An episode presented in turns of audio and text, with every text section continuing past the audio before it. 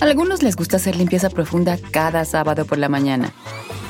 Yo prefiero hacer un poquito cada día y mantener las cosas frescas con Lysol. Las toallas desinfectantes Brand New Day de Lysol hacen súper conveniente limpiar superficies como controles remotos, tabletas, celulares y más, eliminando el 99.9% de virus y bacterias, con una fragancia que lleva tus sentidos a un paraíso tropical. No solo limpies, limpia con Lysol. ¿Ya estás grabando, Jordi? Sí. Ya. ¿Qué tal que arrancamos así de ya estás grabando? ¿Ya estás grabando o todavía no? o todavía no. Como cuando yo estaba chiquita, iba al baño, estaba chiquita, ¿no? Obviamente. Y sufría mucho de estar súper estreñida. Y entonces mi mamá tocaba la puerta del baño y me decía, este, Martita, ¿ya? Y yo contestaba, falta poco. Entonces, ahora que estoy grande, en cualquier cosa que me pregunta mi familia así de, ¿cómo vas? ¿Ya estás o falta poco? Ay, mi. ¿Cómo, cómo hacías tu vocecita? Así, a ver, era- Falta poco. Pero yo sufría, porque, porque sufría, sí. Oye, ¿y ya acabó el asunto de la estreñidez o no? No, ya, ahorita ya, como, como muy bien. Ah, Es que es, es que es muy chistoso porque es- ser estreñido tiene mucho que ver con cómo comes. Claro. Si ¿Sabes? comes demasiada proteína animal todos los días a cada rato, te, ahora sí que te tapas.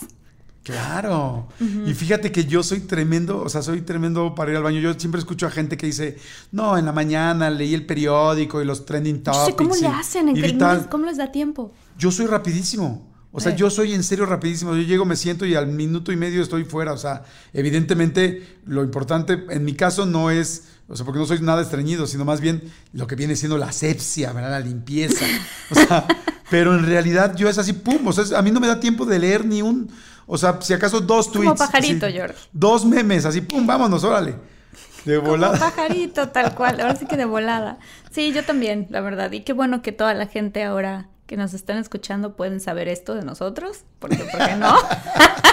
Por si alguien quería saber cómo somos cuando vamos al baño, que te voy a decir una cosa, ¿eh? Yo una vez, yo cuando estaba en la prepa, había una niña que me encantaba, o sea, bueno, a todos nos encantaba, era, ya sabes que siempre hay una muy guapa, muy, no solo popular, sino guapísima de una escuela, ¿no? Entonces, nosotros, mis amigos y yo, íbamos a una escuela de niñas, eh, o sea, bueno, íbamos a una escuela todos de hombres y, y todos íbamos con las escuelas de niñas, que era un colegio que se llama Godwin, que había niñas guapísimas, ¿no? Y entonces, este, había una en especial, que no voy a decir su nombre porque más ahora es hasta socialité, famosa, y bueno. Y entonces todo el mundo decíamos, no, no es que qué bruto, está guapísima, está guapísima, está guapísima.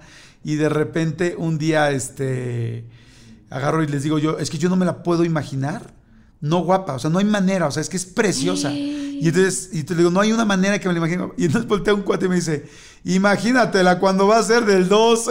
Ay, no.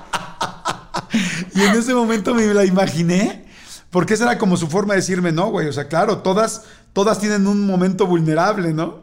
Claro, y, agar- por supuesto. y agarré y dije, y creo que lo pensé, dije, ¿sabes qué? Creo que hasta echando el esfuerzo, hasta pujando, se me hace bonita. Pero se me quedó muy grabado eso de, imagínatela haciendo la del 2. Ya sé, ya sé. Pero bueno, es algo que todos hacemos, ¿no? Ah, no, claro, no, bueno, sí, todo, todo- todos hacemos. Pero, y me imagino que todo el mundo pierde el estilo cuando puja, ¿no? Pero depende, o sea, te digo, si eres, por ejemplo, este, no sé, si eres este vegetariana o si eres una cosa así, todo, todo fluye, hasta ni Ah. tienes que pujar. Hasta más bien tienes que correr y llegar rápido. Ay, sí, no, como pajarito. Vas caminando y ¡pum! Ay, sí, no. No, no, Oye, no. es que imagínense a todas las de Victoria's Secret, a todas las del fashion. Ay, este, Dios mío. este, pues, todo- o sea, por más guapas Sí. que estén, pues, pues también cierran el, ¿Sabes entre, qué? cierran el Es verdad, entrecejo. Yo tengo una amiga, una de mis mejores amigas es modelo de Victoria's Secret.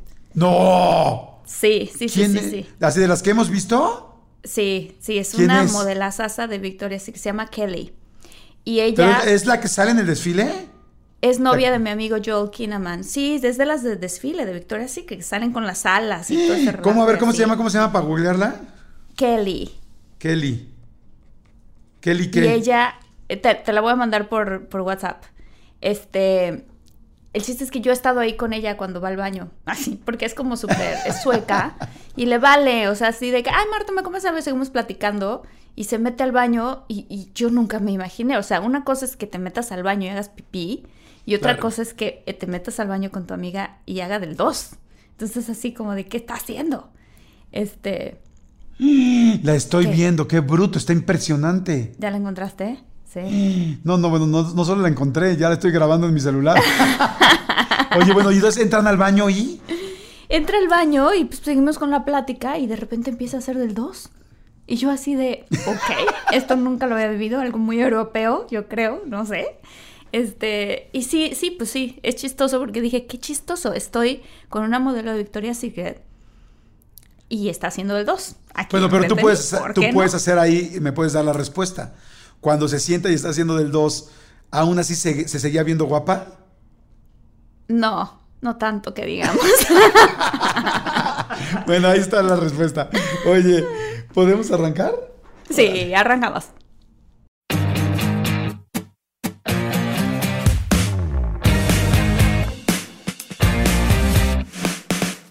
Hola, ¿qué tal? ¿Cómo están? Muchólogos y Hola. muchólogas, esto es de todo un mucho. Marta y Gareda. ¡Eh! Jordi, Jordi, ¿cómo estás? ¿Cómo estás? Bien, muy contento, muy contento de una semana más de, de todo un mucho. Cada vez ha crecido más nuestro, nuestra gente, muchólogos y muchólogas. Tenemos muchísimos, estamos muy felices. Gracias, porque ya somos todos parte de una comunidad. Y este, tú también me has dicho que mucha gente te escribe, ¿no? Sí, mucha gente nos escribe a nuestras redes sociales, al Instagram, este, y es muy padre porque pues escuchamos sus comentarios, nos escriben también a nuestro correo y uno de los temas que también eh, la gente pide mucho es el tema del día de hoy. que Está bien padre, Sí. Jordi. Y que también a mí me moría, yo muero de ganas de platicar de este tema. No tiene nada que ver con el intro que hicimos, ni con ir al baño, ni nada. Este, pero, pero es un tema súper, súper especial porque vamos a hablar de regresiones, vamos a hablar de vidas pasadas, este, y va a estar muy emocionante porque eh, no sé tú, Jordi, pero yo tengo ciertas experiencias con, con ambos temas. Entonces, este, está interesante. Está muy interesante. O sea, hoy vamos a hablar de regresiones, vidas pasadas y reencarnación. Y espérense, no solamente nosotros. Tenemos una experta que cuando les cuente lo que ha hecho la experta, que además ambos, tanto Marta como yo, hemos ido con ella, es una persona que está conectadísima con todo este tipo de situaciones. La persona, miren, yo he tenido la oportunidad de entrevistar a mucha gente desde hace muchos años y nunca en la vida he estado frente a alguien que tenga, que respete tanto y que le, y que le crea tanto y que me haya demostrado tanto todo lo que tiene que ver con regresiones, con vidas pasadas, con reencarnación, con gente que vive en otra dimensión. Ella es Georgette Rivera. Es impactante, ¿verdad, mi querida Martita? Padrísima, padrísima. A mí me impactó. Déjame decirte que yo tuve una sesión con Georgette y ya tú nos contarás cómo se entrenó y todo lo que pasó, pero en realidad en mi sesión yo me quedé asombrada porque me dijo cosas que yo nunca le he contado a nadie o cosas que solamente hace cuenta mi mamá sabe, ¿sabes? Y dije, ¿cómo puede ser que ella haya capturado toda esa energía y todas esas cosas? Y, y, pues precisamente la vamos a tener en el, en el episodio de hoy, entonces este va a estar padrísimo. Va a estar buenísimo. Bueno, a ver, tenemos que empezar con lo básico, ¿no? Sí. ¿Has tenido alguna vez una regresión? ¿Alguien te ha hecho una regresión o tú te has sentido que tu cuerpo viaja? Porque hay unas cosas que les llaman eh, viajes astrales o desdoblamientos, que es cuando supuestamente ves fuera del cuerpo. Pero bueno, me imagino que son, son como varias cosas las que dije simultáneas. ¿Tú has Sí. tenido una experiencia religiosa, como decía Enrique Iglesias? Como Enrique Iglesias. Este, fíjate que eh, leí un libro, que esta mujer tiene varios libros, se llama Dolores Cannon, así se llama, que ella habla muchísimo de una técnica que ella tiene para hacer regresiones. Y no solamente para regresiones a vidas pasadas, sino también para regresiones o para, eh, como se dice en inglés, channeling, Ajá. que es que puedes tú canalizar a otros seres o a otras cosas y se meten en tu cuerpo. Tuve dos sesiones con ella. Ella desafortunadamente ya falleció, pero eh, yo alcancé a tener dos sesiones con ella. Y fue muy, muy impresionante lo que a mí me pasó. Una de las sesiones fue con ella, la otra de las sesiones fue con una estudiante directa de ella. Ok. Este, entonces, hace cuenta que la manera en la que te hacen, eh, esto es para poder ver tus vidas pasadas, ¿no? Este, te hipnotizan. tal cual. Y yo soy de esas personas que yo como leo muchísimo de psicología y de programación neurolingüística y todo ese tipo de cosas. Dije, ay, no, o sea, a mí no me van a hipnotizar. O sea, yo ya me sé los trucos y no Claro. me van a hipnotizar. Y entonces llegué ahí con la idea de jamás, o sea, yo voy a ser de esas personas que me va a decir, lo siento mucho, tú no aplicas porque eres, este, ¿cómo se podría decir? No hipnotizable. Ok. Y entonces este, me senté, me dijo como cuatro palabras y ¡pum! Me quedé inmediatamente. serio? ¿Tan rápido? Sí, sí, sí. Sentí como que, me sentí como que todo se veía nebuloso y mi cabeza pensaba, no, no, no, espérame, espérame, no te puedes, no te puedes este, caer en la hipnosis tan rápido, es de que oso, ¿no? O sea, como Sí, que, así, así como, que ring orgullo. de lucha, como, como ring de luchadores de no te dejes, viéndote de la tercera cuerda, súbete, no te dejes, Sí, y sí, madres. No te dejes, no te dejes, ¡pum! ¿no? Y te dejas ir y bye. Y me acuerdo nada más como que me dijo una cosa de que me subía en una nube y a partir de ahí, lo siguiente que me pasó es que yo escuchaba su voz, pero la escuchaba muy, muy, muy, muy a lo lejos y me veía yo en un lugar.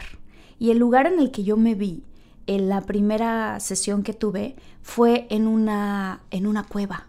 Yo estaba dentro de una cueva. Y entonces me dijo eh, Dolores, no, si literalmente, ¿qué ves? Y le dije, veo rocas, estoy dentro de una cueva. Y me dijo, ok, estás con otros, eh, con otras personas. Dije, escucho ruidos, están a lo lejos. Pero chistoso porque una parte de, de mí Ajá. pensaba, ¿me lo estoy imaginando? ¿O, o Sí, lo estoy er- creando yo? Pero en realidad mientras más va avanzando la hipnosis, más realmente estás ahí. O sea, realmente puedes ver textura, incluso oler. Este, o sea, es, es muy raro, es una sensación súper extraña. Como Eh, un momento muy vívido, así muy... to- Sí. Todo parece real. Sí, sí, sí, sí, sí, tal cual. Y, la, y al principio es como si estuvieras viendo todo a través de... em, ¿ves, ¿Ves los hoyitos que tienen las puertas eh, para ver si hay alguien afuera? Ah, ah, sí. En los estos ojos de pescado. O sea, al inicio veía todo como a través de un ojo de pescado y de repente se empezó a- se- me empezó a abrir la visión y pu- pude empezar a ver ya realmente muy vívido. El chiste es que yo estaba en una cueva, escuchaba ruidos así como que en, en otra parte de la cueva. Entonces dije, sí, creo que hay otras personas aquí. Ok, perfecto. Me dijo, bueno, eh, ahora necesito que te veas las manos. Ah, me preguntó si era, si era femenina o era masculina. Entonces le dije, este, soy femenina. Me dice, Ajá. ok, necesito que te veas las manos. Y cuando me vi las manos tenía pelos. Como que dice, no soy ni mujer ni hombre, soy chango, ¿no? Soy, no, espérate, esto es lo raro que te voy a decir, fue, fue muy impresionante. De repente dije, ay, ah, ah, caray, ¿no? ¿Qué pasó? No, Ajá. tenía, tenía pelos en las manos y tenía unas uñas feas y sucias. Todas mis, o sea, mis uñas estaban sucias y de repente me dice, vete los pies y sacabón, ¿no? Así de como de hobbit, así unos pies peludos también. Y dije, No. no, soy un chango. O sea, dije, soy un chango. ¿Pero eras chango o Entonces, eras este, cavernícola? No, era, era, era como un cavernícola tipo neandertal, o sea, Ajá. tipo de esos. Este, porque me vi tal cual y así. Y, y- y dije, no, o sea, me vi la mano, me vi los brazos. Dije, no manches, soy un chango. O sea, realmente parecía un chango. Pero caminaba cuasi erecto. Porque aparte Ajá. me dijo, camina, ¿no? Entonces caminé. ¿Qué más ves? Total que este, le expliqué que yo eh, pertenecía a una tribu, me preguntó si tenía yo hijos. Y le dije, en nuestra tribu no, no existe esa cuestión de que tú eres la mamá, sino que cuando, un- cuando un bebé nace, no importa Es de de, quién naza, es de todos. Ajá. Pero yo estas cosas yo te estoy contando que me empezaron a ocurrir, pero yo ni he leído nada de los neandertales, ni he sabido nada de, o sea, como de esta, pues cómo, ¿no? O sea, nada No, más pero además, te enseñan como que si cuarto hubieras pensado. Como que si tú hubieras pensado, ay, voy a tratar yo de imaginarme una vida pasada, lo último que pensaría es que dijeras, ay, voy a ser un neandertal, eh, no sé si masculino, femenino, no binario, con pelos en todos lados. O sea, no, o sea, es un No, hecho que no. había algo adentro de ti que no eras tú. Ahora, Exacto. ese momento lo sentías, o sea, te sentías como soñando, te sentías como, puta, esto es algo muy diferente. Es como una especie de soñar, pero, pero un poco, pero mucho más vívido. O sea, porque un sueño como que tú, en un sueño te pasan cosas todo el tiempo. En esto es como un sueño, pero tú puedes, entonces, cuando estás escuchando la- al terapeuta o a la terapeuta y te dice voltea a la derecha, tú puedes voltear a la derecha. Claro. En un sueño como que no, ¿no? O sea, como que te pasan cosas y ya. Este, y entonces le expliqué eso, le expliqué, no, es que nosotros, no, o sea, cuando nace un, un, un integrante de nuestro, nuestra tribu, nuestra clan, es, le pertenece a todos. Entonces me, le dije, pero yo biológicamente no, no he tenido hijos y de hecho este, ya soy muy vieja. O sea, yo era muy vieja. Y entonces le explicaba que yo a lo que me dedicaba era a salir de la cueva y yo era muy buena como prediciendo qué iba a pasar con la naturaleza y como que ese tipo de cosas y que tenía yo como una gran afinidad a que a que cuando anochecía me encantaba sentarme y ver las estrellas. O sea, una cosa así impresionante y como que yo era muy sabia en esa tribu, total un relajo y de repente me dijo que quiero que adelantes el tiempo y quiero que vayas al momento en el que moriste. Y entonces es súper fuerte porque la terapia que hace Dolores y lo explica en sus libros y todo es que te, te hace que te vayas a ese momento entre una vida y la otra ok. y, y puedes vivir la muerte de lo que te pasó. Entonces fue horrendo. O sea, esa parte sí fue así de no puede ser. Porque eh, la manera en la que. Ah, y me preguntó cómo te llamas. Me preguntó cómo te llamas. Y le dije, no tengo un nombre en específico. Lo único que te puedo decir es un sonido. Y me dijo, ¿cuál es el sonido? Y le dije, K. K. Así, K. Ese es el sonido, ¿ok? Bueno, ahorita te voy a decir lo grueso que, que, que, que me pasó después de que No, lo grueso es que me imagino cuando te gritaban así varias veces, ¡K, K! ¡K, K! ¿Ves cómo sí Caca, tenía que ver? acá. Sí tenía ¿Ves cómo sí el tenía que ver el principio programa. de nuestro, de nuestro episodio? Jordi. Este, no, me pero imagino sí, o las sea, era porras, sonido. a la bio, a la bao, a la bim, bomba, bomba. caca, Caca. caca. Ra, ra, ra, bravo, su cumpleaños número 67, venga. Oye, pero entonces, pero no, ya hablando en serio, sí hace mucho sentido que no hubiera un nombre, sino un sonido, porque bueno, posiblemente en la época en la que estabas, todavía ni siquiera se inventaba el dialecto, no el lenguaje. o una cosa así, ¿no? Entonces, este, bueno, el chiste es que era K. Y, y bueno, en mi, mi, mi, mi ser me dijo, adelántate, adelántate en el tiempo. Y cuando me adelanto en el tiempo, le digo, estoy dentro de la cueva y le digo, a- le digo, va, este, eh, la tierra se está moviendo. Y entonces yo empecé como a sacar a los demás como de mi clan que estaban dentro de la cueva que salieran de la cueva porque estaba había un temblor. Y era un temblor muy muy muy grande y muchos alcanzaron a salir y yo no. A mí me cayeron todas las piedras encima, pero Jordi, yo escuché, o sea, en mi en mi en mi sesión el crack del cráneo. Ay, qué ¿Sabes? O fuerte. sea, fue horrendo. Yo estaba aterrada y me dijo, salte, salte, salte, salte. O sea, en ese momento me sacó justamente para que pues yo no lo viviera tan, tan fuerte otra vez. Oye, Marta, ¿y por qué hacen eso? ¿Por qué, o sea, para qué es esa terapia? Ok, ya supe cuándo murió, o sea, yo fui, o sea, regresé a una vida muy pasada y vi la muerte en mi vida pasada y quizá el nacimiento de la siguiente. ¿Para qué? Pues te digo una cosa, por ejemplo, en mi caso específico yo fui por curiosidad. O sea, yo no tenía nada específico, y nada más dije, ay, nunca me han hecho una regresión, quiero saber cuál fue, ¿no? Yo pensando, ay, voy a ser este, María Félix en otra vida, ¿no? ¡Pah! Un chango. Este, resulta que, por ejemplo, en el caso de mi hermana, mi hermana siempre tenía un dolor clava que se le clavaba en una, en una parte como de la parte de atrás del cuello y la parte de enfrente del cuello. Ajá. Y fue con doctores y creíamos que era la tiroides y no sabíamos qué era, pero era, no era nada. Su cuerpo estaba bien, simplemente a veces le dolía mucho ahí. Total que en una especie de, este, de terapia que le hicieron a mi hermana, resultó que ella en una vida pasada la mataron con una flecha que le atravesó el, el cuello.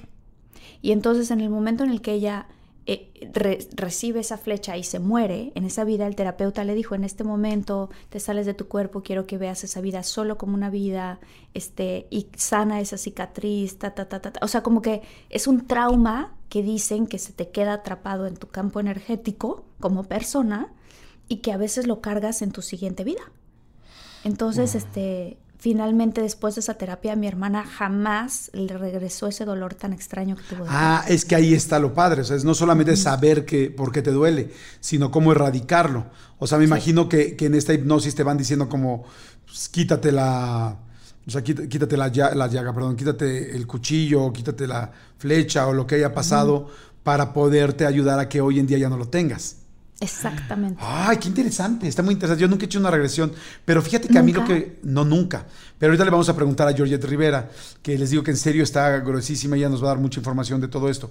A mí lo que una vez me pasó, fíjate, yo cuando estaba recién de novios con Rebeca, eh, alguna vez lo comenté aquí en el podcast, pero muy rápido, este, acababan de llegarnos unos mue- un mueble nuevo, ¿no? Entonces, pues ya sabes, estábamos muy emocionados, vivíamos en una casita este, muy chiquita y de repente, ah, pues va a llegar el librero. Ah, qué padre, llegó el librero, pero llegó el librero antes que el sillón. Entonces, en el cuarto de televisión, pues teníamos el librero ya con la tele, pero no teníamos todavía dónde acostarnos ni nada. Entonces nos acostamos, me acuerdo muy bien que nos acostamos en el piso. Yo te he platicado que soy como poco sensible ante estas cosas, como que, mm, no sé, creo que tengo demasiada protección o como he sido miedoso de estas cosas, siempre he tenido como que mucha reserva. Entonces nos acostamos en el piso, me acuerdo perfecto inclusive de la sensación de estar en la alfombra y veíamos el librero con la tele y ay, qué padre quedó el librero y sí quedó como queríamos y pues como esa ilusión de pues de casi recién casados, porque pues todavía no nos casábamos, pero ya vivíamos juntos, ¿no? Entonces todos felices y de repente me quedo yo dormido y ella se queda dormido al lado de mí. De esos momentos donde estás todavía en el enamoramiento hacia full, los dos en el piso y abrazados en el piso en la alfombra, ¿no? Y de repente yo siento, que es la única vez que me ha pasado, ¿eh? La única, bueno, creo que sí la única. Siento que me veo cómo me salgo de mi cuerpo. Ok. Y, ento- y entonces me acuerdo muy bien, porque el elemento era que me veo tirado en el piso, tirado en la alfombra, y me veo, y al lado la veo a ella. Entonces es como ese o sea, asunto. con- tuviste un, ¿cómo se llama? Un viaje astral. Exactamente, un viaje astral. Pero yo en ese momento no sabía qué estaba pasando. ¿Y por qué menciono tanto que la vi a ella? Porque después cuando vi la película del origen, ¿has visto la de Inception de Leonardo DiCaprio? Sí, sí, sí, claro. En la cual dicen que siempre tienes que traer como una, en, este caso ellos traen como una pirinola para ver que en serio están soñando, y, o sea, que están fuera de un sueño y que están en una incepción, ¿no? En un, sueño, en un nivel de sueño.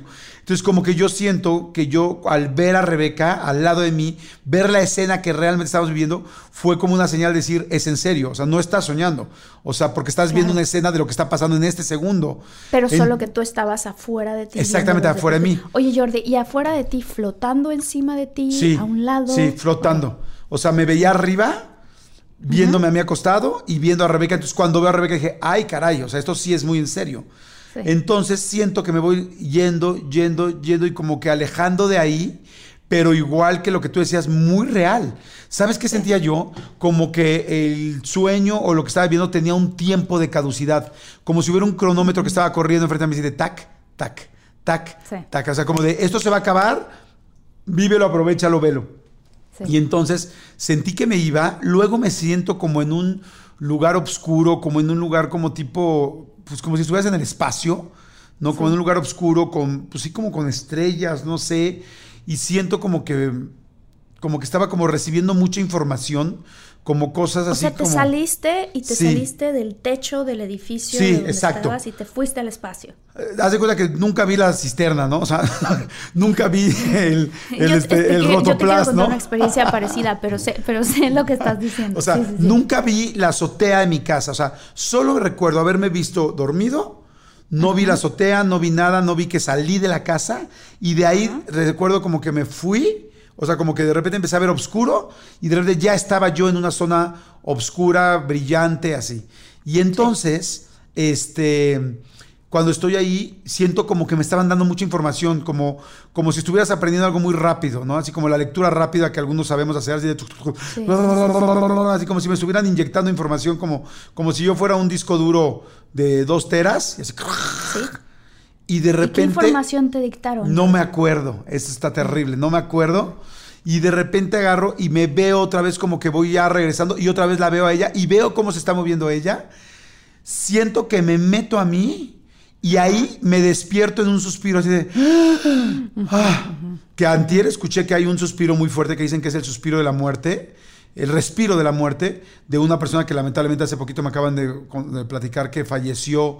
Ah, pues el hermano de Poncho de Nigris, que era muy famoso, este, sí. muy, muy famoso, un futbolista famosísimo, que estaba en Grecia y Poncho me platicó que lo último que dijo su esposa que le pasó a su hermano fue que tuvo un infarto y que se sintió mal y que de repente además lo escuchó en la noche, la esposa que estaba dormida al lado de él, que fue así de... ¡Ah! Que es supuestamente como el último esfuerzo que tu cuerpo hace Ay, por Dios. vivir y que de repente, ¡pum!, te vas en un infarto fulminante, que así le pasó este, a Tano, este, ay, eh, eh, de Nigris, ¿no? Sí. Y entonces, este, bueno, que se llamaba Toño, pero decían Tano, y, este, y él me lo estaba platicando. Entonces, bueno, así me sentí, no lo había pensado, pero me sentí así como que, como que entro a mi cuerpo y sentí un... ¡Ah! Y cuando hago el... Me despierto, pero me despierto Claro. viendo cómo físicamente sí hice esa respiración. Y Claro. cuando volteo, veo a Rebeca moviéndose exactamente como se estaba moviendo cuando yo la vi. O sea, es como yo estaba viendo este momento. Sí, entonces, sí, me, sí, claro. entonces me sentí muy raro, muy extraño. Entonces como que respiré como, como dos minutos en lo que me calmaba porque el corazón lo tenía todo así. tac, tac, tac, tac, tac, tac, tac, tac. y de repente se levanta Rebeca y agarra y me dice, no sabes lo que me pasó. Y le digo, ¿qué? Le digo, no, no, yo te tengo que contar, estoy alteradísimo. Y me dijo, no, no, por favor déjame contarte porque si no se me olvida. Y yo, ¿qué? Y me dice, soñé que me veía afuera, te veía a ti acostado. Ya me habías contado, me acabo de acordar de esa parte. Y entonces me vi afuera de usted, de nosotros, y sentí que sí, me sí, iba y que me iba como a un lugar oscuro. O sea, exactamente lo que yo viví. No Ella me lo contó yo- al lado. Fue la única vez que me ha pasado en mi vida. Sí. La única vez. Y cuando pregunté, que ahorita se lo vamos a preguntar a Georgette Rivera, me dijeron, sí, efectivamente, hay viajes astrales. Y, me dijo, y de hecho, muchos tenemos viajes astrales. A veces no los notamos o a veces no los no nos damos cuenta, pero me dijo, te voy a dar un ejemplo muy claro de lo que pasa con un viaje astral. Y me dijo, "Cu- a veces te ha pasado que alguna vez estás buscando unas llaves que te urgen al otro día en la mañana, o tu pasaporte que te vas mañana, y el vuelo es a las 10 de la mañana, y tú estás hasta la 1 de la mañana y no lo encuentras, y dices, carajo, ¿dónde lo dejé? No lo puedo creer, tal, tal, tal. Entonces dicen que a veces tu alma, o no sé si es tu alma, tu mente, ¿qué? que se acuesta y está tan agobiada por algo que no conseguiste, que sabes que necesita, que tu cuerpo en la noche, ¡fum!, se sale de ti tu alma, se va a ese viaje astral y te lleva a donde lo guardaste. ¿Te ha pasado que esos días de repente buscaste tres horas, no lo encontraste, duermes ya en la desesperación y al otro día Y te levantas despiertas en la mañana y dices, ya dónde está y te vas. y al primer lugar a donde vas, Sí. abres ese cajón o Sí. buscas abajo de ese sillón y ahí está. Y es que lo que te dice es que tu alma fue al lugar donde lo, lo- porque te vio muy agobiado, te enseñó dónde estaba y cuando te levantas ya sabes dónde está porque tu alma dijo, está muy agobiado y necesito ayudarlo. Y que entonces te ayuda, te hace un viaje astral para que lo puedas hacer. Wow, eso no sabía, fíjate, esa parte no lo sabía. Pero lo que sí sé, que es que cuando, por ejemplo, estás... ¿Has oído la frase se te subió el muerto? Claro, por supuesto, un millón de veces. Bueno, es esa sensación que uno tiene como de que te paralizas el cuerpo. Estás dormido, tienes los ojos cerrados, sin embargo ves todo, todo a tu alrededor. Pero si una persona te viera desde fuera, estás completamente dormido. Y entonces no te puedes mover. Bueno, ese es uno de los primeros pasos que ocurren antes de que te tengas un desprendimiento eh, astral. Entonces, este Qué fuerte. Yo, yo no sabía nada de esto y de repente estaba yo muy chiquitita y muy chiquitita te digo que tendría como unos nueve años y estaba yo con mi hermana y las dos nos dormíamos en unas literas, pero en esa ocasión nos dormimos juntas en la misma cama porque estábamos platicando de niños que a mí me gustaban. Ok. Total que nos quedamos dormidas. O sea, no de los niños que se te aparecían en la casa de tu abuela. Aquí ya niños No, que te no. gustaban. ok. que me gustaban. Y Eran niños que, se- repente- que querías que se te aparecieran. Exacto, pero en la vida real. Este, y de repente, me que- te digo, me quedo dormida y de repente estoy soñando y me doy cuenta en mi sueño que puedo hacer lo que yo quiera en mi sueño. O sea, que de repente me doy cuenta que en mi sueño sé que estoy soñando, ¿ok? Dije, ay, qué chistoso. ¿Será que puedo hacer que el cielo en vez de que se vea azul se vea rosa y ¡fum! ¿No? Apenas ni siquiera lo pensé, completo la oración y ya, el cielo estaba rosa. Y dije, wow, qué divertido. Y de repente escuché un zumbido, Jordi, pero así de pero como una cosa eléctrica súper, súper fuerte. Y lo siguiente que me pasó es que estaba yo afuera de mí, viéndome a mí y a mi hermana dormir. Y yo, que estaba muy chiquita, tenía nueve años, dije, ya me morí. O sea, ya me morí. Yo ya me morí, me acabo de morir. Esto acaba de ocurrir, me acabo de morir. Y me empezó a entrar un pánico, Jordi, pero así de, ya me morí, ya me morí. Y de repente volteo a la derecha y veo un, digo, esto va a sonar súper extraño porque, digo, habrá gente que cree en estas cosas y hay gente que no cree en estas cosas, pero yo estoy contando lo que me pasó. Claro. Había un ser muy, bastante alto, digo, yo era una niña de nueve años, pero bastante alto, que tenía tantísima luz que ni siquiera le podía yo distinguir su rostro. Ajá. ¿Ok? Y que tenía como una túnica, o sea, estaba vestido como con una túnica. Y entonces dije yo, es Jesús, ¿no? Porque en mí, en mí de, no, o sea, yo dije, es, es, Diosito, ya vino por mí, ya me morí. Y entonces empecé, yo le dije a este, ah, por, por cierto que me traté de ver las manos, porque Ajá. lo primero que trata uno es de verse las manos, bueno, por lo menos me pasó a mí, y yo subí mis manos para verlas, pero no vi mis manos, pero yo sentía que mis manos estaban ahí. Y yo estaba flotando, ¿no? Y entonces volteé y dije, Diosito, por favor, no me lleves. No me quiero morir todavía. Tengo mucho miedo, tengo mucho miedo, no me quiero morir. Y entonces ese ser, sin mover la boca, dijo, a mí toda la vida, desde chiquita hasta ahora de grande, me dicen Martita. Pero Ajá. sobre todo a los nueve años, Martita. Pues ese ser no me dijo Martita, me dijo Marta. Así nada más.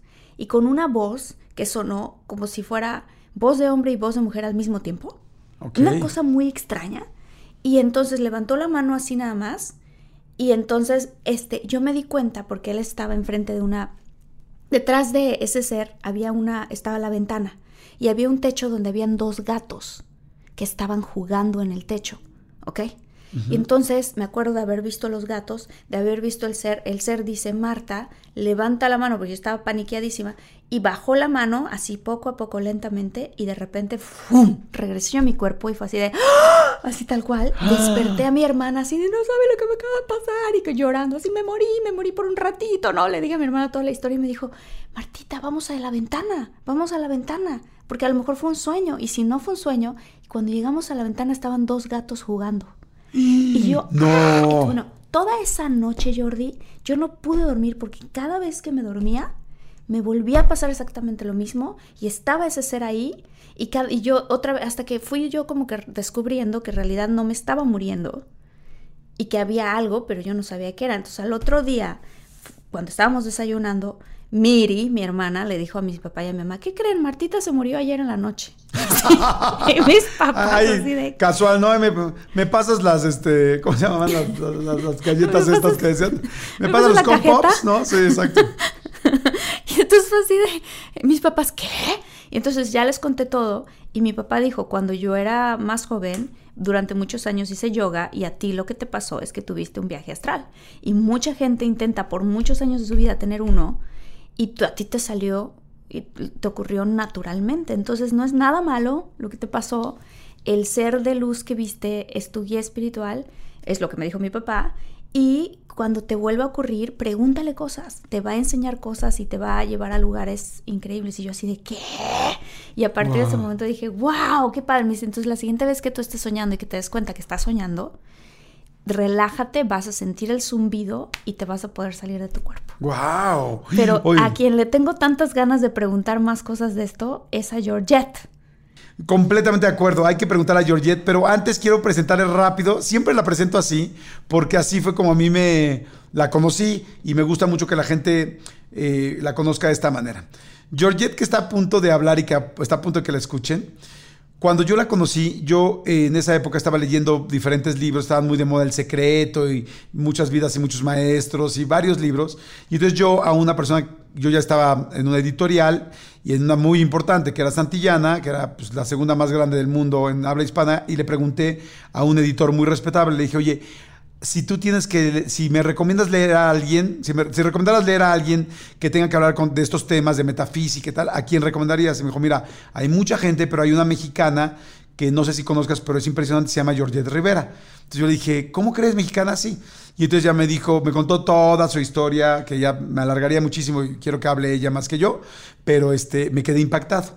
Pero una de las historias que me contaron es que, bueno, cuando yo entrevisto por primera vez a Georgette, le pregunto, le digo, oye, ¿cómo supiste tú que, que- tenías esta sensibilidad para hablar de regresiones, para contactar vidas pasadas, para inclusive hablar con gente que ya falleció y que tienes ese contacto?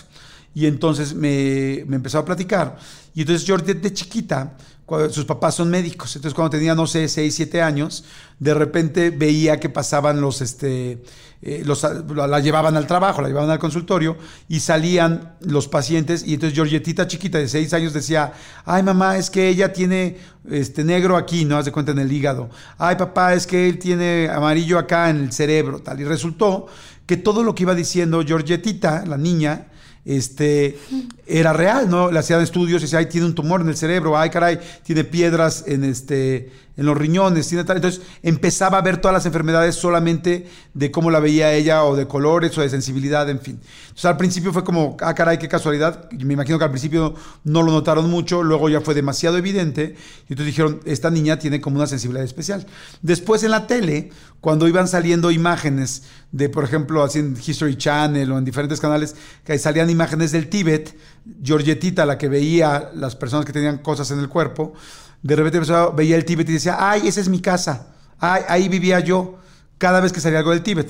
qué También en su casa, también en su casa eran cultos, ¿no? Porque en mi casa veíamos Chabelos, ah, no, no es que viéramos el, no es que nada más se viera, que, no es que se viera nada más el History Channel. Y entonces, este, el asunto es que empezaron a decir, tanto era, yo vivía ahí, yo vivía ahí, que después de un par de años, los papás dijeron, oye, ya es demasiado lo que dice George de eso. Entonces un día le mandan una carta a los lamas, al Tíbet, quiero entender, diciéndole, oye, nuestra hija tiene 11 años, 9 años, no sé cuántos, y lleva varios años diciendo que ella vivió en el Tíbet. Entonces lo- los lamas le dicen, ok, le vamos a mandar una serie de frases en inglés, léanselas por favor a su hija y que su hija haga un dibujo y mándenos el dibujo. Es lo que pasa, lo hacen, leen las frases. Georgette, ¿qué pasó? ¿Qué pasó? A ver, la niña no te veo muertos, este, Georgette Rivera, bienvenida, bienvenida. Y cuéntanos entonces qué pasó en ese momento. Bueno, muchas gracias por invitarme esta tarde. La verdad es que es- además de que Jordi siempre me hace una presentación súper linda y se- lo agradezco con muchísimo cariño. Eh, bueno, Jordi sabe toda la historia, eh, la- es de las pocas personas a las que se las conté con lujo de detalles. Eh, hice unas pruebas a través de las cuales con una meditación inducida podías entrar en escritura automática. Y entonces empecé a hacer, digo, lo podría ver alguien como garabatos, ¿no?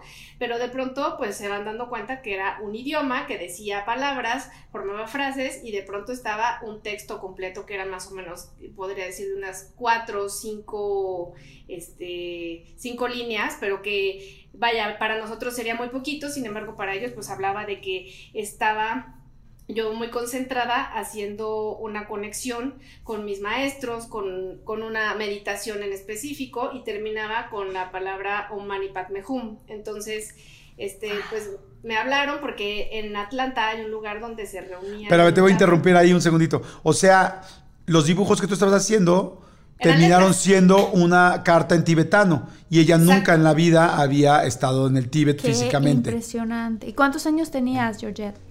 Yo creo que alrededor de 7, 8, insistí mucho, mucho, y después, vaya, pasó un tiempo hasta que cumplí casi 13, como en- entre los 12 y medio y 13, ahí ya, ya se podía que yo pudiera tener contacto realmente con ellos, porque pues a los 8 o 9 años era algo muy complicado, sobre todo por la diferencia cultural y, y por la enseñanza que estos niños desde que tienen dos o tres años ya saben perfectamente hacer una meditación, hacer mudras, este, sentarse en una posición este, sumamente quieta y tranquila de meditación, ¿no? Entonces lo dejamos para unos años después, que tuviera como unos 12, 13, y ahí fue cuando ya este, pude tratar con pues estas personas tan maravillosas, tan llenas de vida, tan llenas de amor y sobre todo de sabiduría.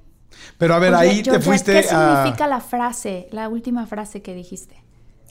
Bueno, es de alguna manera aquello que nos va a llevar a trabajar nuestra trascendencia en el aquí y en el ahora, es el conectarte con, con el OM, que es un mantra súper poderoso, donde abrimos en todos los puntos cardinales, norte, sur, este, oeste, y lo que llamaríamos en México, lo que abre la, la rosa de los vientos, que son muchísimas direcciones, noroeste, suroeste, este, poniente. Entonces abres, pero con una protección especial, todo ese espectro de energía que puede llegar a ti y lo haces desde, desde el corazón, o sea, conectas desde el corazón, desde la mente, pero para bajar esa información lo tienes que eh, impulsar hacia el hígado, ¿no? Para que sea en, en, tres partes de tu cuerpo, en el mental, en el emocional, en el espiritual, recordando que el, eh, pues el, este, el cerebro es eléctrico, el corazón es magnético y en, el, y en el hígado lo que hacemos es hacer tierra para bajar eso que vas a ir a conectar allá arriba, como lo que te pasó en la experiencia a ti, Martita. Y ahorita te quiero preguntar de lo de la experiencia de Marta, pero solamente quiero terminarles de decir que después, cuando ya tiene 12, 13 años, la llevan a Atlanta, Georgette, a un simposium, porque vienen los lamas a América, bueno, a ese simposium, ellos la entrevistan, la ven y le dicen, está impresionante, o sea, su hija tiene un don, pero se tiene que ir a vivir ahorita al Tíbet, bueno, no ahorita, pero se tiene que ir a vivir ya al Tíbet si quiere desarrollarlo. Le dicen a la mamá, la mamá se queda impactada, el papá se queda impactado y sí, se llevan a Georgette a esa edad a vivir al Tíbet. ¿Cuántos años tenías y cuánto tiempo 12 viviste y medio, allá? 13. Yo creo que, sí, 12 y medio, 13. Yo, yo creo que fueron un año, ocho meses, casi dos. Pero fue una experiencia increíble porque, pues, literal es como irte a un campamento, pero no de verano, ni con canoa, ni con este, Claro. ¿no? O sea, haces estupas sagradas, que son monumentos, aprendes a, a guardar silencio, que es lo más importante, a, a guardar silencio, a escuchar, y eso te permite muchas veces que puedas interpretar lo que las personas dicen si le pones atención. Bueno, ese es solo el principio de muchísima Wow. información de lo que ha hecho Georgette. Nada más con esto les digo que hay gente, que ha habido presidentes que la han mandado a llamar a diferentes países para poder asesorarse con ella y que inclusive ha habido de varios países que ha tenido también que salir porque mucha gente dice, ¿por qué sabe tanto? ¿Cómo es posible que sepa esto? Esto es delicado inclusive para una seguridad nacional. Pero bueno, nada más que decir eso. Ahora sí, arráncate Georgette, por favor, bienvenida, qué orgullo, qué felicidad que estés aquí en este podcast. Al ratito, claro que vamos a dar sus datos para que todo el mundo los tenga, pero por favor, platícanos qué fue lo que le pasó a Marta con lo que contó ahorita, qué es, eh, qué, son estos viajes astrales, porque Georgette nos puede hablar de muchas cosas, pero arranquemos por una. ¿Qué le pasó a Marta y qué son los viajes astrales? Ok, vamos a empezar con esto de una manera muy fácil. La palabra no es tan fácil, se llama autoscopia. Lo que a Martita le pasó fue una experiencia de autoscopia. ¿Qué quiere decir esto? Que una persona tiene una experiencia fuera del cuerpo o un viaje astral en el- y entonces tiene la facultad de poderse ver, es decir, puedes ver que tu cuerpo está en una cama, con una pijama de tal color, con las sábanas eh, dispuestas como tú lo tenías cuando te fuiste a la hora de dormir. Y puede ser que estés desde un punto, ya sea viendo el cuerpo de frente, estés arriba del cuerpo, o puedas incluso cambiar de posición y estar en el techo de la casa, ¿no? Y que de pronto fue lo que le pasó a Martita, que no solamente se vio afuera, sino estuvo en diferentes este, planos, ¿no? O sea, pudo estar detrás, adelante, estar en la ventana, ver a los gatos. Entonces, esta autoscopia nos habla de que fue una experiencia fuera del cuerpo en la que ella pudo tomar eh, conciencia de que estaba en una situación que no le estaba pasando precisamente a su cuerpo físico, sino estaba en un desdoblamiento.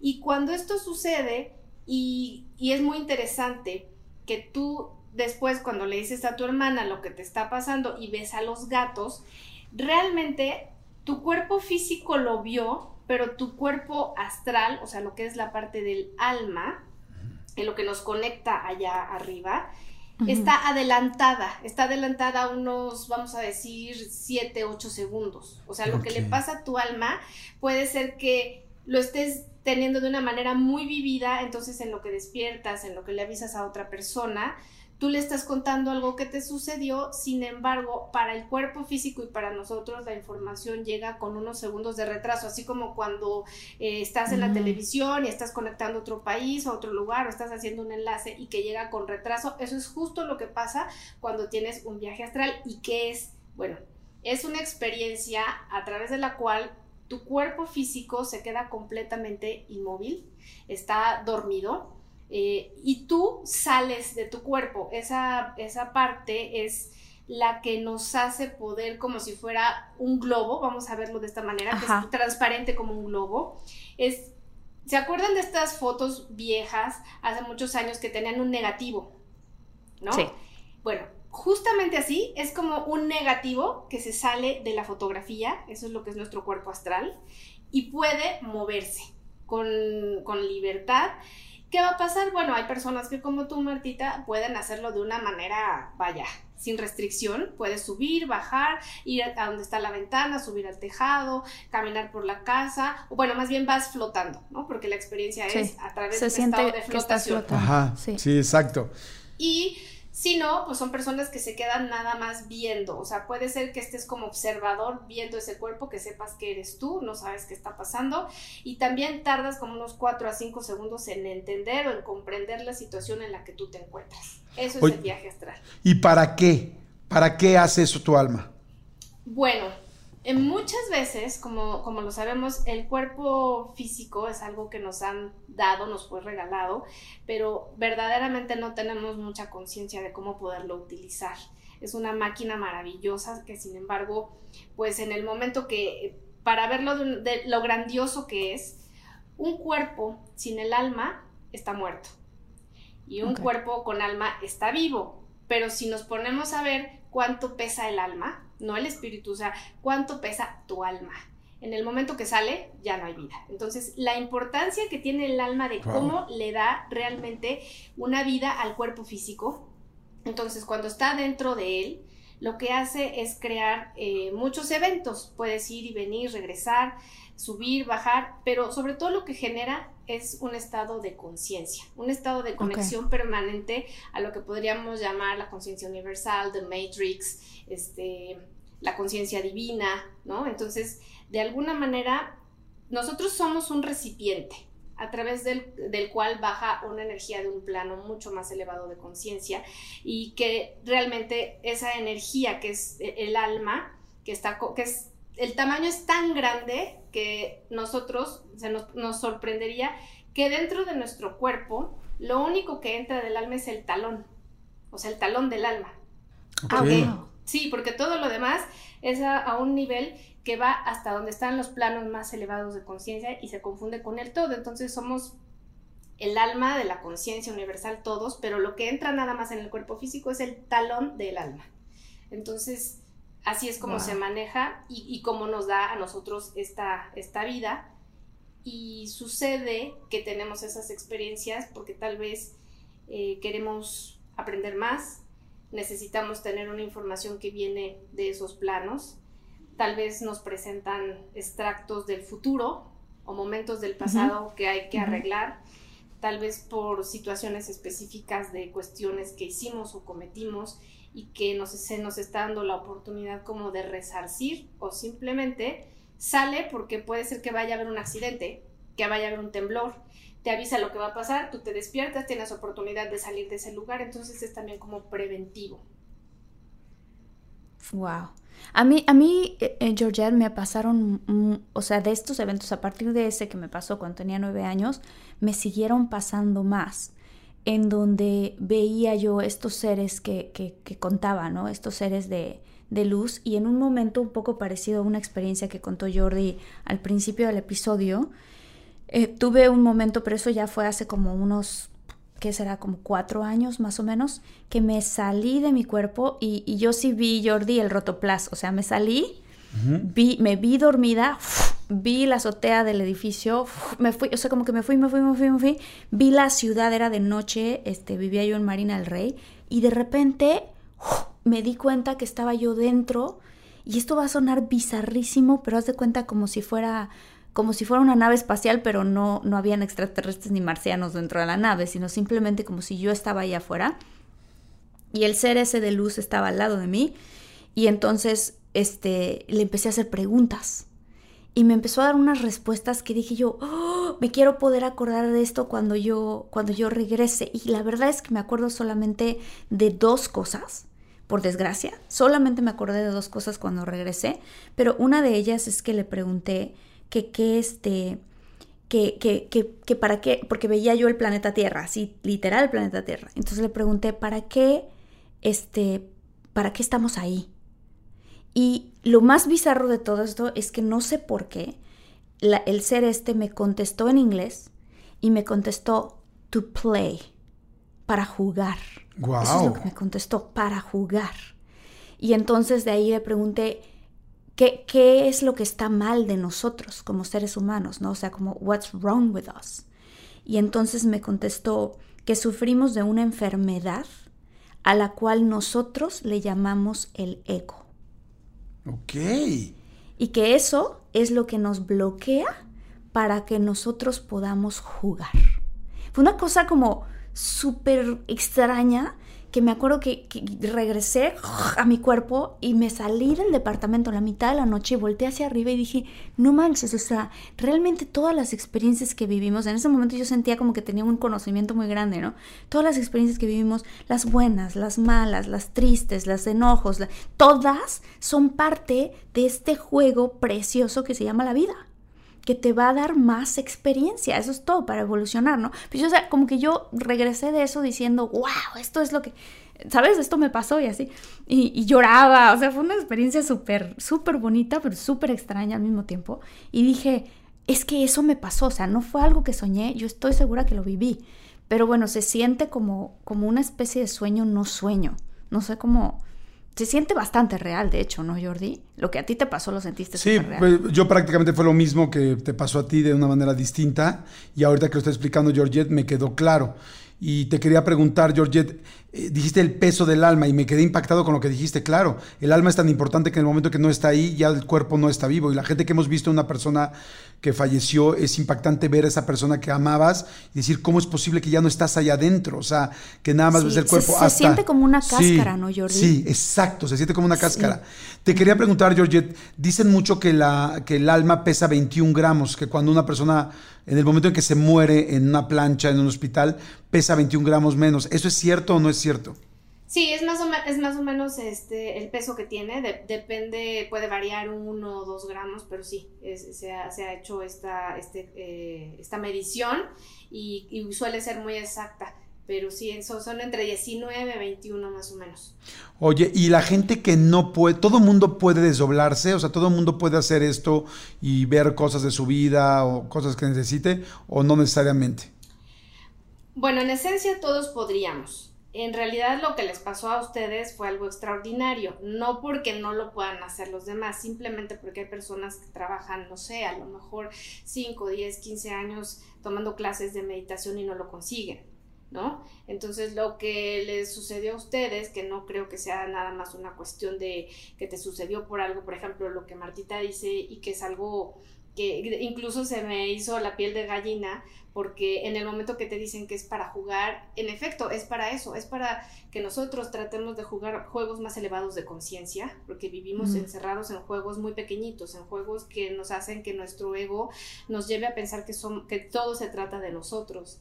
Y en realidad, cuando podemos disolver esta parte y nos damos cuenta que no controlamos nada, que no se trata de nosotros y que nosotros no hemos hecho nada, que son las oportunidades que nos han permitido para darnos cuenta que hay una conciencia mayor a través de la cual nosotros creemos que logramos cosas, pero en realidad es que esa conciencia tan existe que de alguna manera se esconde porque no le gusta hacernos sentir mal eh, cuando nosotros creemos que Él nos dio algo. Entonces nos, da chance de que pensemos que nosotros lo hicimos porque es tan grande que no le gusta que pensemos que no podemos por nosotros mismos. Y pues todas las personas pueden, todas las personas si practicaran, si se dieran cuenta que el cuerpo es una antena, ¿no? O sea, por ejemplo, si ustedes se dan cuenta, las manos, los pies, el cabello, son terminaciones nerviosas a través de los cuales nosotros sentimos. El, el, el, el cabello se puede abrir por estar en contacto con energía muy negativa o con, con energía demasiado expuesta. Las manos, las uñas también se parten cuando tenemos contacto con cierto tipo de eventos a nivel energético o, o vibracional muy fuertes. Entonces, podemos pensar que eso dentro de nuestro cuerpo, pues afecta, pero si nosotros nos educáramos más, si nosotros meditáramos más, que en realidad es, es parte del juego de lo que habló Martita, porque cuando nosotros podemos salir del cuerpo, cuando, yo creo que les sucedió que en el momento que salieron y dejaron esa, esa cáscara, literal, te das cuenta que ya no estás eh, prisionero dentro de un búnker que se llama cuerpo. Y en el momento que te sales de él y te puedes fundir con este todo porque tú fuiste ascendiendo en capas, subías y subías y subías y veías el planeta, la estratosfera y, llegaste hasta un punto donde hay muchos guardianes. Ahí hay eh, grandes sabios y grandes maestros que están para dar información eh, foránea o terrestre, para bien del prójimo, para bien de uno mismo. Ay, se me pone la piel chinita, pero no se puede pero... Entonces, todo eso que ustedes reciben cuando salen del cuerpo es real. Eh, ¿Por qué? Porque nadie te puede decir que no lo, que no lo sentiste, que no lo viviste. Claro, no, no, no. Entonces Oye, podemos diferenciar entre la verdad y la realidad. La verdad es que el cielo es azul, la realidad es que si estás en, en, otro lugar del mundo, ahorita está oscuro y ya no es azul claro, es azul oscuro, pero porque la realidad cambia, pero la verdad es siempre una y la sientes en tu cuerpo y te da tanta paz que cuando regresas de eso, vuelves otra vez al contenedor, vuelves otra vez a the vessel, al, al recipiente, pero muchas veces el recipiente que tenemos no está eh, abierto o capacitado para poder conectarnos con ese todo, porque, pues sí, lo que tú dices, eh, este juego de, del ego es lo que nos impide poder expandirnos y expandir la conciencia de una manera, eh, pues, mucho más amorosa y genuina. Oye, tengo yo tengo una pregunta que tiene que ver con otras vidas este, justo porque también tú viviste un tiempo en el Tíbet y también en esa cultura se cree mucho en, esto, ¿no? O sea, ¿cuál, hay gente que no cree en otras vidas, hay gente que sí. Este, ¿Cuál en este caso es el propósito, digámoslo así, de vivir varias vidas?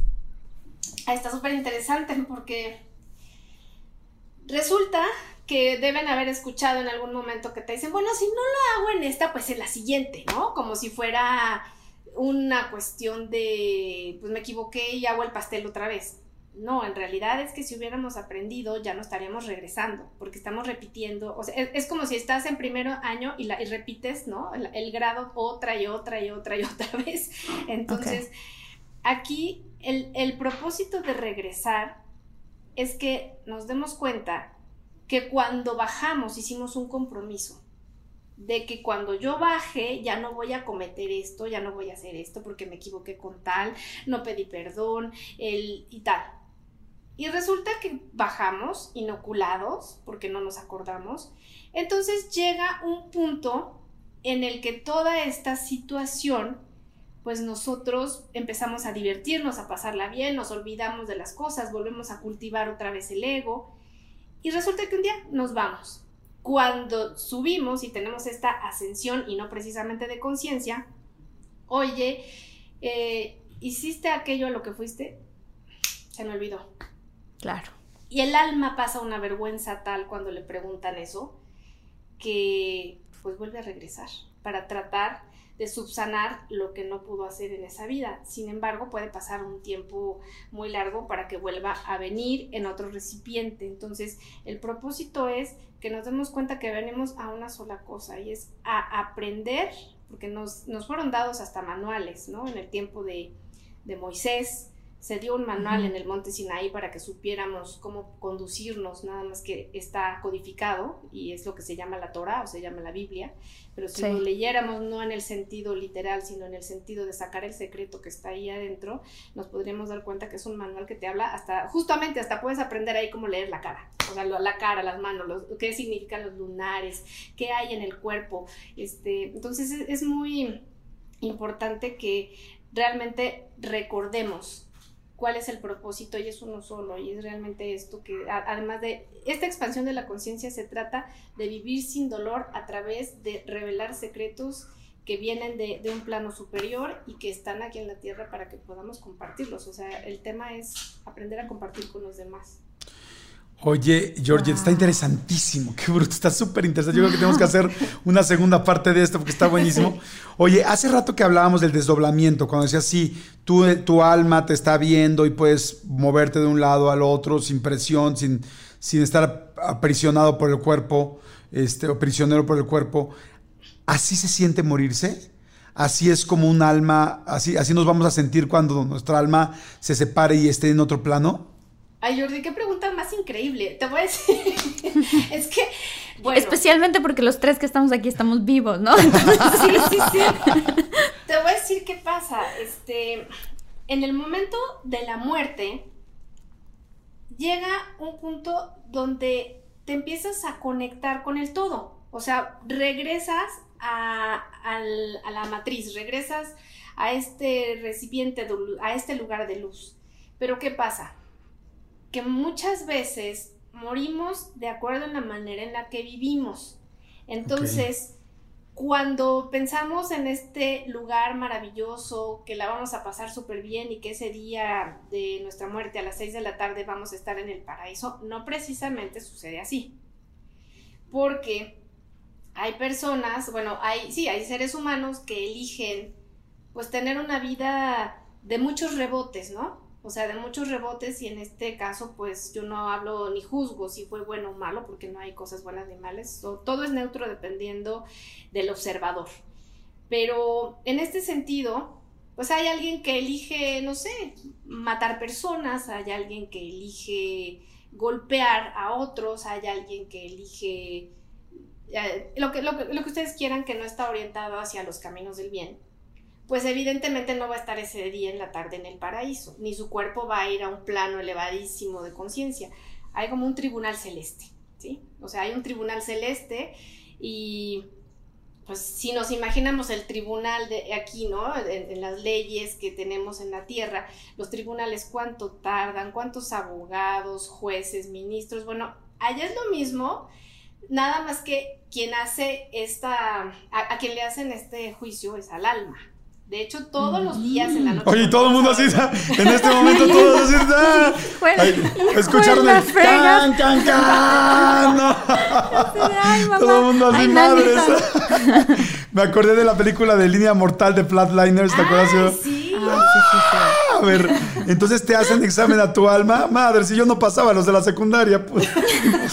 y puedes llevar acordeón. Ah, sí, puedes llevar acordeón, imagínate. ¿Y luego? Ok, y luego. Entonces todos los días nosotros pasamos por ese tribunal cuando nos vamos a dormir.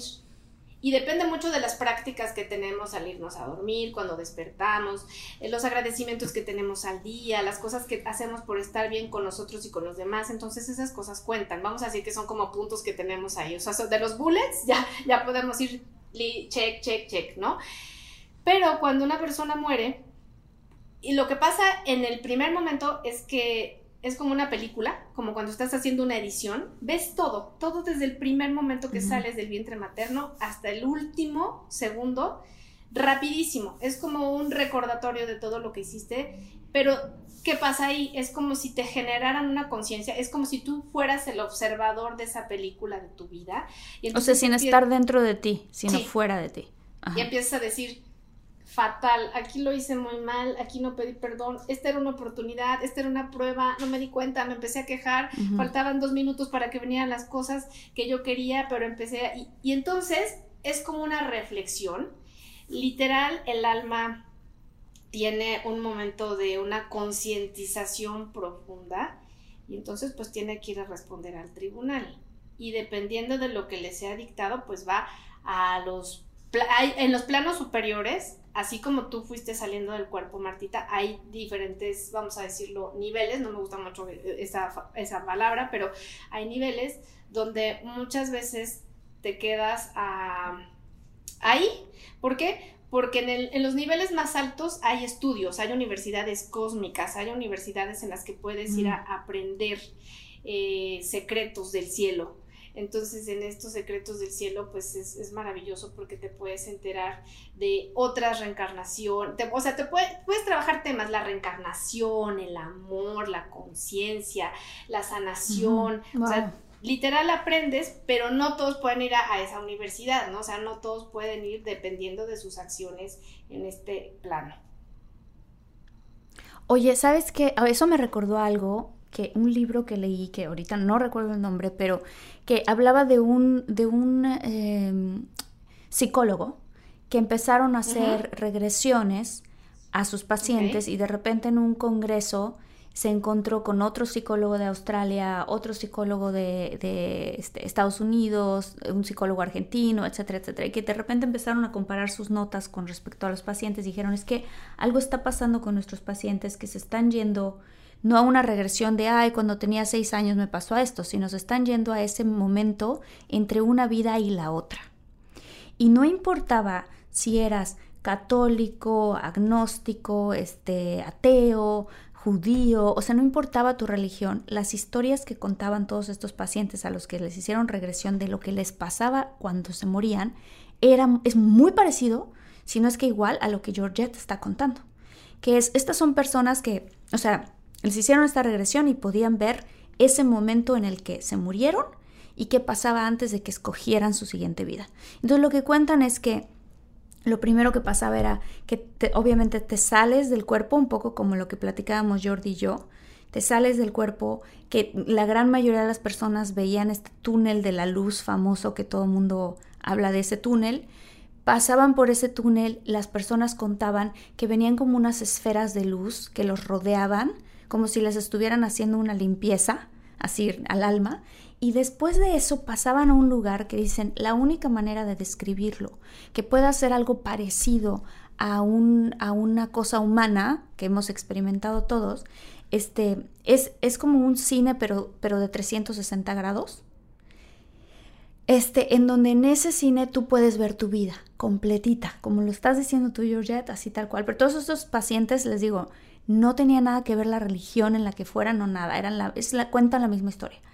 En donde este, veían su vida, pero lo que les pasaba es que tú veías toda tu vida, pero no a través de tu propio punto de vista, sino veías a todas las personas a las que les diste amor, el efecto que creaste desde el punto de vista de esas personas y a todas las personas a las que lastimaste, el dolor que ocasionaste lo sentías tú como si fuera tuyo desde el punto de vista de esas personas. Entonces tú era básicamente lo que explican es que era sacarte de tu ego y poder vivir eh, de tu propia vida desde la perspectiva de los demás. Entonces, si tú lastimaste a alguien o mataste a alguien, tú vivías esa muerte a través del que, del que mataron. O sea, y entonces te causaba mucha angustia y mucho dolor porque te dabas cuenta del dolor que habías ocasionado y que mucha gente en esa en esa especie como de purgatorio, digámoslo así, que en, ¿no? en ciertas religiones se llama así, este, les costaba mucho trabajo salir de ahí porque también podías explorar los escenarios que hubiera pasado sí. Y entonces podías ver un momento de tu vida en donde pudiste decir que, que no en vez de decir que sí y cuál hubiera sido ese camino y a dónde te hubiera llevado esa vida. Entonces, que pasa muchísimo tiempo muchas almas en ese lugar porque de cierta manera también están, se están juzgando a sí mismos y se están todo eso. Y que después de toda esa experiencia se juntan con su guía espiritual y que el guía espiritual lo hace de otra manera que es un poco más, este, como, como con un poco más de sentido del humor. O sea, e, en, donde, en donde, ok, esto pasó, esto era lo que te tocaba cumplir, se te olvidó que estos eran los objetivos, no los lograste y ahora pues en la siguiente vida se te va a acumular eso más lo que tengas que aprender. Entonces, este, pues bueno, eso lo leí, se me hizo súper interesante cuando leí ese libro. Y ahorita que lo estás contando, Georgette, es prácticamente lo que estás Está buenísimo. ¿Qué es cierto todo eso, Georgette? Sí, tienen toda la razón. O sea, así como lo está diciendo Martita, así pasa.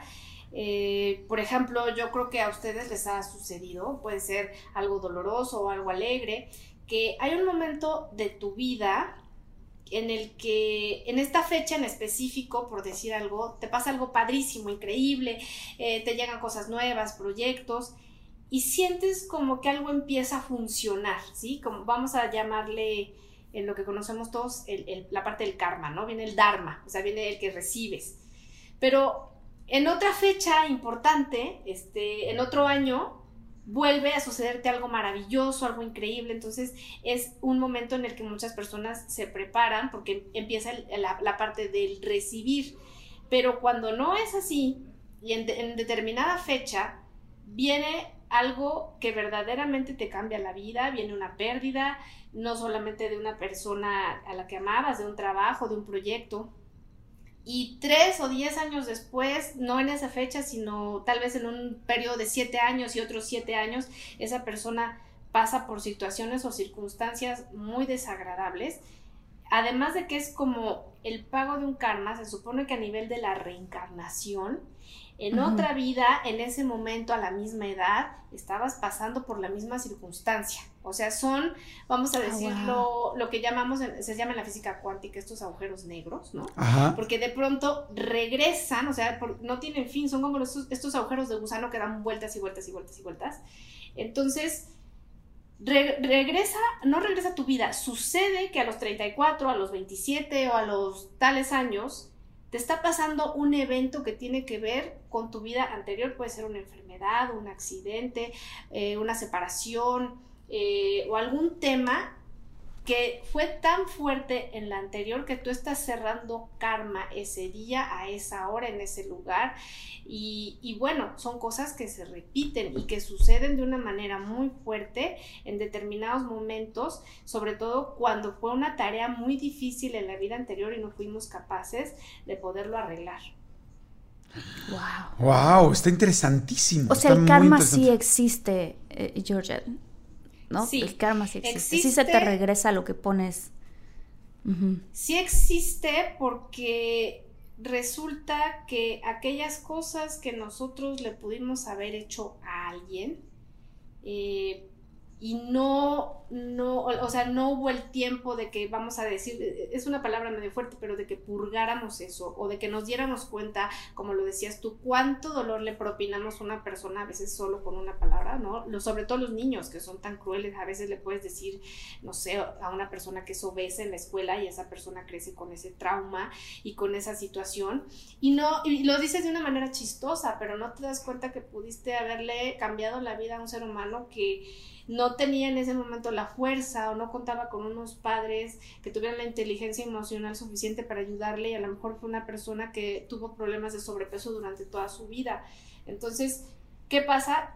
Que cuando ya lo ves en ti, es distinto y hay una historia aquí que les quiero contar súper eh, rápido de un, un hombre que era alcohólico. Entonces, golpeaba a su familia, les hacía mucho daño, sufrían por él y este y bueno, el chiste es que muere y cuando regresa, lejos de regresar en una persona, regresa en el cuerpo de un perro. Entonces, este perro, que era el alcohólico en una vida anterior, ahora era el dueño, su dueño era un hombre alcohólico. La única, la única diferencia fue que el perro aquí no podía hablar y solo podía acompañarlo. Y el perro, este, pues estaba con él, pero no le podía decir absolutamente nada. Entonces, qué fuerte. Esto es lo que se llama, esto es lo que se llama regresar a una vida y pues cuando no podemos elevar este nivel de conciencia en lugar de regresar en un, no sé, en una persona que va a adquirir más sabiduría, podemos retroceder a, a través de, no sé, de, del alma en un animal y pues resulta que ni siquiera podemos hablar para defendernos y el dolor que nos puede causar que esa persona esté así. Oye, tenemos que hacer un programa especial, yo creo que de reencarnación, o sea, especial, especial de reencarnación. Oye, eh, para terminar, George, porque bueno, hay muchísimas dudas y le vamos a pedir a toda la gente, gracias a toda la gente que le está dando like en este momento, gracias a toda la gente que lo está compartiendo y claro que vamos a hacer una segunda parte, vamos a escuchar a toda la gente que nos diga qué cosas más quieren saber de Georgette y dudas, porque en realidad, como yo se los he dicho, tanto Marta como yo creo que creemos y entendemos y, hemos tenido la oportunidad de entrevistar a mucha gente, pero bueno, con Georgette es algo muy, muy especial por, pues, la preparación que tienes y por este don, porque aquí no solamente la preparación, sino es que desde el principio lo tienes. Yo te quería hacer, así como de últimas preguntas, ¿qué es un déjà vu? Cuando de repente parece que ya vivimos algo y lo estamos ah, diciendo, digo, ya viví este lugar, ya estaba aquí, ¿Qué es? ¿Es un desdoblamiento? ¿Es una reencarnación? ¿Es, ¿Qué es? ¿Y por qué?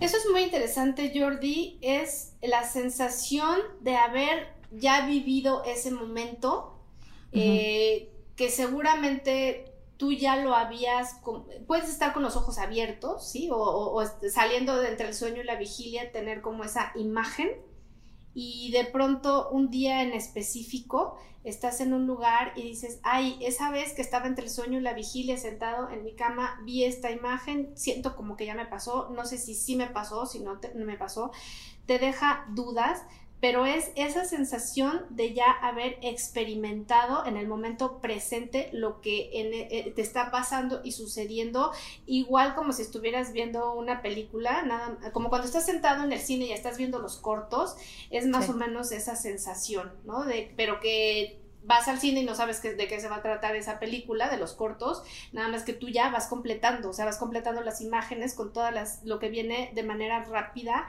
a tu mente y este y es como decir, ay, ya, ya sé lo que viene y va, y va a salir un perro y de pronto eh, sale una señora con un sombrero rojo y, y ese es el de vu y es muy exacto es muy exacto porque hay otro que se llama un vanish y el vanish lo que hace es que literal te sitúa, pero puedes ir del pasado al presente con eh, una contraposición de tiempos hacia adelante, hacia atrás, muchos brincos en el tiempo.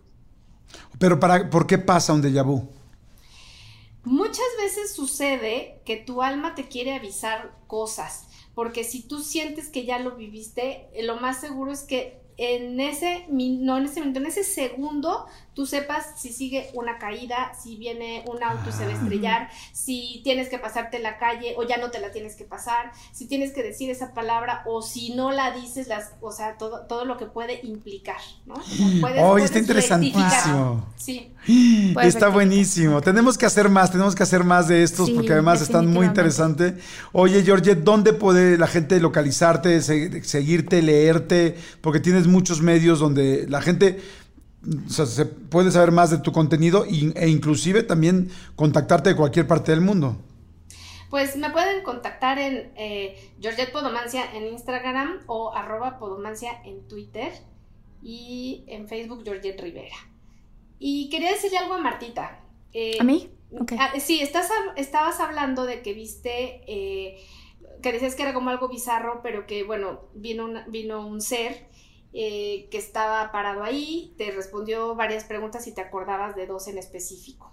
Sí. Bueno, lo más seguro, eh, no sé, tú me corriges, quiero este, pensar o quiero suponer, suponer más bien que viste un hombre con una luz impresionante que podría estar en color blanco o plateado o azul, muy fuerte, alto, como muy esbelto, bonito, ¿no? Por, por decirlo guapo de alguna manera. Bueno, este guardián se llama Metatron es, el, es el guardián de todos los ángeles y él no creas que es así como alguien que está nada más ahí parado. Él está sentado justamente en el plano más alto, en el más alto de todos. Él está justo a la derecha, como lo podríamos decir, del padre. O sea, no es una cuestión que, que, fue bizarra ni nada, al contrario, recibiste un contacto directo de Metatron, que está más arriba que Miguel, Gabriel, Uriel, Nuriel, es, es uno, es no, uno no, no sabes, mira, aquí estoy haciendo close up así porque no se ve sí, en la otra cámara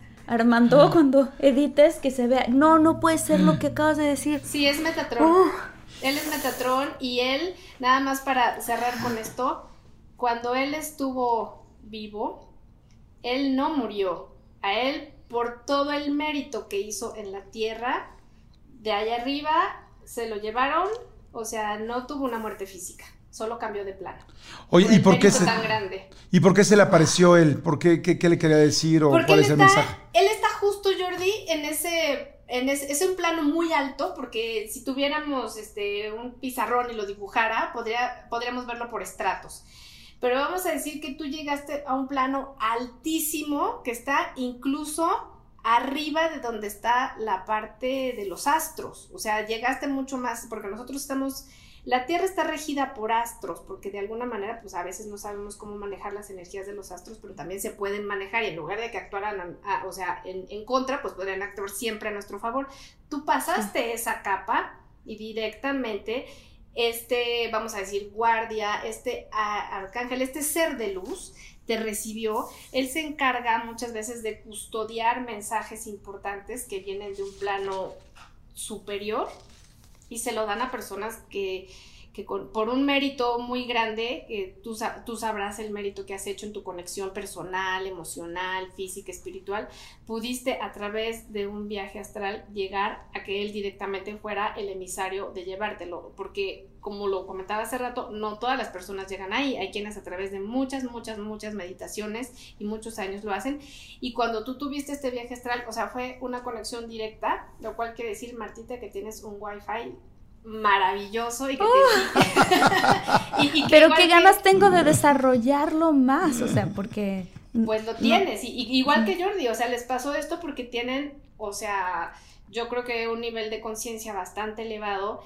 y que sus pensamientos pues ya no son pensamientos normales como quiero tal cosa o quiero hacer tal cosa, sino tienden hacia la ayuda y hacia la entrega eh, del ser mismo a poder eh, elevar proyectos de otras personas y a tener una claridad en que van encaminados a un proyecto de vida que a nivel de conciencia les ayude a poder eh, modificar cierto tipo de cosas en la vida de otras personas y a causar un impacto en una masa crítica de, gente que sea para bien y para un propósito mucho más alto. Yo sabes qué siento, Georgette, y, y, lo veo también este, con Jordi. Cuando y, en la vida en general, eh, platicando con mis hermanos que son más chicos que yo, les decía, si tú te olvidas de ti y tratas de hacer lo que haces de verdad para los demás, de alguna manera, es como que la vida te dice, el universo o como lo quieras llamar, te dice, ah, ya cachaste la cosa, la cosa no es ser egoísta, la cosa es que no sea todo para ti, para ti, para ti. Ya entendiste que es para compartir, para ayudar, para crecer y entonces te empieza a dar más. Es como, es como si, como si prendiste el botón de la abundancia en ese momento, porque no es para ti solamente, es como, y, y, entonces empiezan a pasar cosas de sincronía que dices, no puede ser que, por ejemplo, estaba pensando ayer en Alejandro González Iñárritu y llego al aeropuerto, se retrasa mi vuelo, me siento en un lugar, en una cafetería y al lado está Alejandro González. Y empezamos a hablar. O sea, de esas cosas que dices, ¿cómo me está pasando esto y por qué me está pasando eso? Pues porque yo siento que hay un plan más grande que, que, el que yo me puedo imaginar y que el paso que uno puede empezar a dar para que esta sincronía, estas cosas empiecen a ocurrir, es no hacerlo por ti, hacerlo por lo que puedes ayudar y, y, cambiar y, compartir, ¿no? Exactamente. completamente. ¿eh? Yo, a mí, yo también me siento exactamente así. Cuando te dejas de preocupar tanto por ti y empiezas a dar más, a a, ver por otras personas, a ver por otras situaciones, sí te empieza a ir impresionantemente bien. En algún momento yo estudiando Cábala, eh, hablan mucho de esto, ¿no? De que tú eres como una vasija y que en esta vasija, si tú eres una vasija cerrada, piensen, pues haz de cuenta en una olla cerrada, pues entonces lo que la luz que entra se queda hasta ahí, no puede pasar, pero cuando tú abres la parte de abajo y empiezas a repartir y empiezas a compartir y empiezas a ver por los demás, entonces no te deja de entrar luz todo el tiempo te está entrando luz porque le estás repartiendo, pero cuando la cierras y solo la quieres para ti, es cuando ya no te entra más, porque ya tienes la tuya y entonces ya, ya, no te dan más. Y, y, la verdad yo sí lo he hecho y me he quedado impactado porque creo que en mi caso personal he tenido diferentes etapas de mi vida y cuando de repente uno anda muy, no, yo quiero, no, yo quiero tener, no, esto es para mí, las cosas no funcionan. Y cuando me dejo de preocupar, de quejar, de pensar y al contrario, intento ayudar, todo empieza a funcionar, a funcionar, a funcionar, a funcionar y, es cuando más tienes, y no estoy hablando solamente material, de amor, de cariño, de tal, inclusive cuando tú estás buscando una pareja y dejas de preocuparte por encontrarla y empiezas tú a ver por los demás, ayudar a alguien, ayudar a alguien que lo ves triste, tal, es cuando te llegan las cosas buenas a ti. ¿Es así, Georgette? Es así, Jordi, como tú lo dices y con un ejemplo bien fácil, eh, yo creo que muchas personas que nos están escuchando quieren o desean tener una pareja. El tema es que a veces no somos la vasija para que llegue esa energía de amor tan grande a través de nosotros, porque queremos no, es, o sea, yo he escuchado a muchas personas, es que lo que no quiero es estar solo o sola. De eso no se trata tener una pareja. Una pareja es que por el eh, gran deseo que tienes de compartir y de poder... Eh, estar completo tú, cuando tú estás completo puedes compartir lo que tienes, pero alguien no va a venir a completarte porque no, no se trata de eso. Tú eres un ser completo que decides compartir lo que tienes porque eso te hace feliz y te llena. Entonces, a más, eh, a más das, más recibes. Y es justamente el principio de lo, de lo que tú dices. La cuestión es que estamos acostumbrados a, a recibir y algo pues también que es muy, muy fuerte en este, sobre todo en esta época que vivimos, nadie quiere, nadie quiere trabajar por el mérito de ganar las cosas. Todo el mundo cree que se, las, que, se, que se lo ha ganado y que se las merece. Hoy está buenísimo, buenísimo. Tenemos que volver a venir. Voy a repetir otra Por vez la- los datos de Georgette. Es Georgette con doble T, ¿verdad, Georgette? Sí, Georgette con doble T. Georgette Podomancia. ¿Dónde estás así? En, en Instagram. En Instagram, síganla por favor, Georgette Podomancia en Instagram. Por supuesto, aquí, este, la gente que lo esté viendo en YouTube, vamos a poner los links para que la puedan seguir en el bio. Este, la gente que está escuchando por Spotify, por iTunes, por tal, bueno, pues ahí sí tienen que escribirlo, por favor. Este, Georgette Podomancia y Georgette Rivera en Facebook, En Facebook y Twitter, arroba podomancia. arroba Podomancia. Gracias, Georgette. Muchísimas Gracias gracias. Gracias, gracias. Gracias, Gracias. a ustedes. Al contrario. Gracias por tu tiempo, Muchas, porque. muchas gracias. Ay, nos quedamos bien emocionados. Gracias a todos los muchólogos sé, y qué ganas de muchólogas. seguirle. Qué ganas de seguirles. Vamos a hacer muy pronto el segundo, lo prometemos. Acuérdense que el- Sí, sí, sí. nuestros segundos programas no son directos, nuestros segundos episodios no es uno y luego el otro, porque nos gusta esperar a escuchar qué preguntas tienen, qué comentarios tienen, para que inmediata, para que lo podamos preguntar con el experto y posteriormente comentarlo. Así por eso también los de paranormal los vamos haciendo de uno por uno para poderlos escuchar. Pero bueno, gracias, Georgetita. Gracias, Gracias a ustedes. Martita, ¿algo que quieras agregar? Este, no, muchísimas gracias, Georgette. Gracias por todo. Qué padre y qué emocionante esto que ha pasado. Me imagino que a muchas personas les ha pasado también esto de los, de los viajes astrales.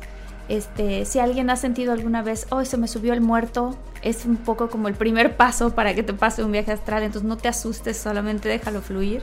Este, pero creo que con lo que me quedo, que es lo, lo- lo más bonito, es lo que dijimos al final, ¿no? O sea, todos estamos, ahorita estamos, eh, somos de cierta manera almas o espíritus viviendo una experiencia humana y hay muchas cosas que pasan en esta experiencia humana que son nada más diferentes colores, ¿no? Y diferentes sabores y que, y que y, si a veces algo te duele mucho, también hay muchas cosas que son maravillosas y muy este, divertidas y es parte de la vida, es Claro. parte de vivirlo.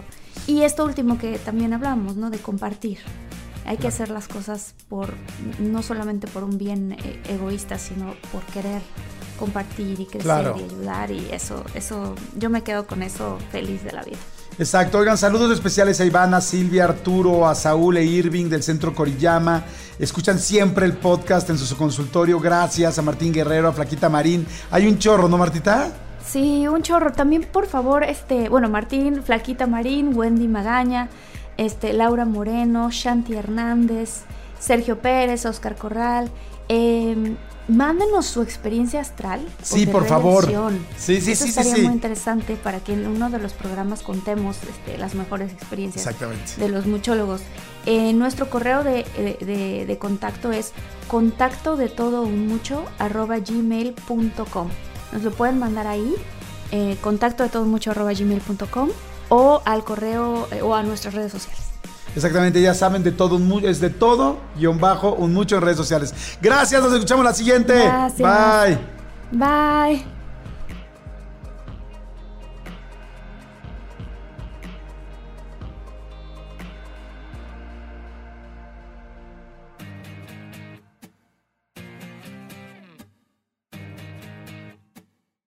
Algunos les gusta hacer limpieza profunda cada sábado por la mañana.